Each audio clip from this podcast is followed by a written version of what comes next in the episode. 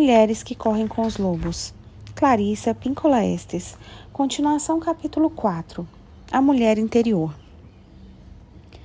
Às vezes, as mulheres ficam cansadas e irritadas à espera de que seus parceiros as compreendam.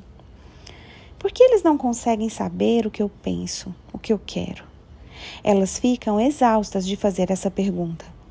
No entanto, existe uma solução para esse dilema, uma solução prática e eficaz.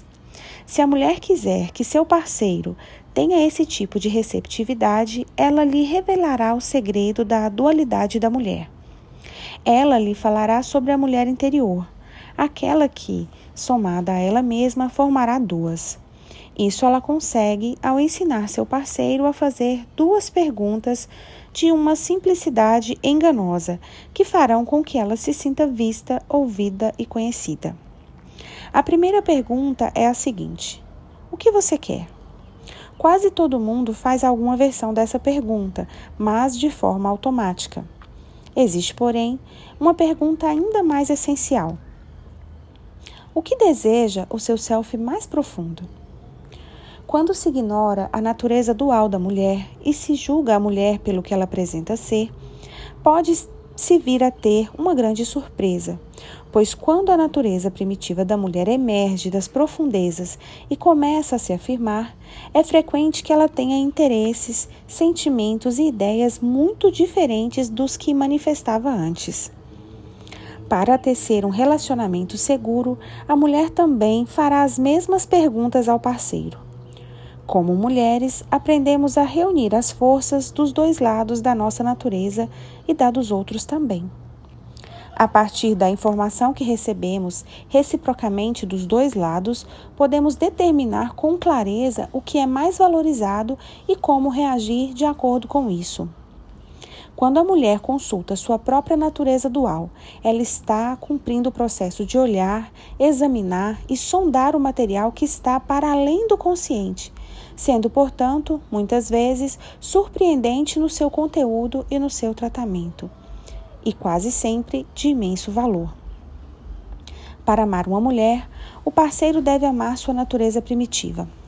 Se a mulher aceitar um companheiro que não possa amar ou que não ame esse seu outro lado, ela sem dúvida acabará arrasada sob algum aspecto e deixada a vaguear cambaleante em desmazilo. Portanto, os homens, tanto quanto as mulheres, devem identificar suas naturezas duais. O amante mais querido, o pai mais valorizado, o amigo ou homem selvagem mais valioso é aquele que deseja aprender.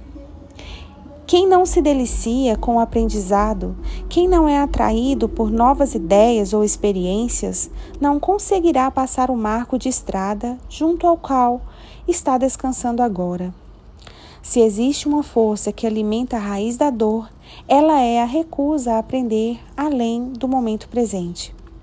Sabemos que a criatura homem selvagem está à procura da sua própria mulher terrena com medo ou não, é um ato de profundo amor o de se permitir ser perturbado pela alma primitiva dos outros.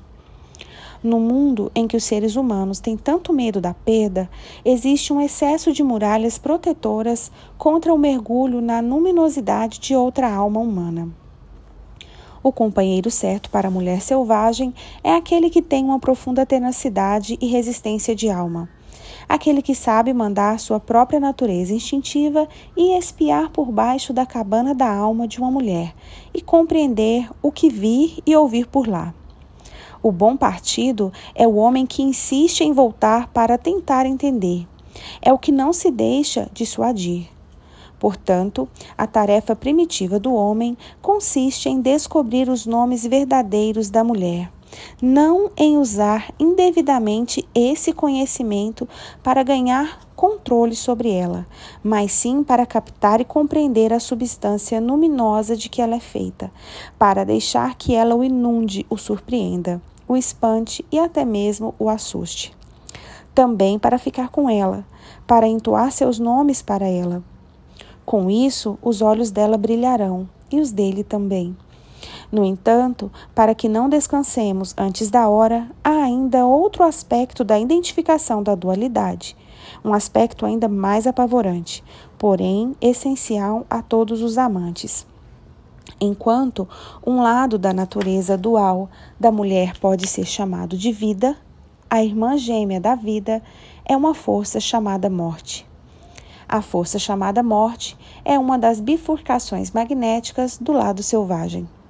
Se aprendermos a identificar as dualidades, acabaremos dando de cara com a caveira descarnada da natureza da morte. Dizem que só os heróis conseguem suportar essa, esta visão.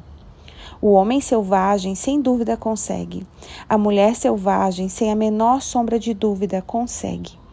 Na realidade, eles são inteiramente transformados pela visão. Por isso, apresento-lhes agora a mulher esqueleto.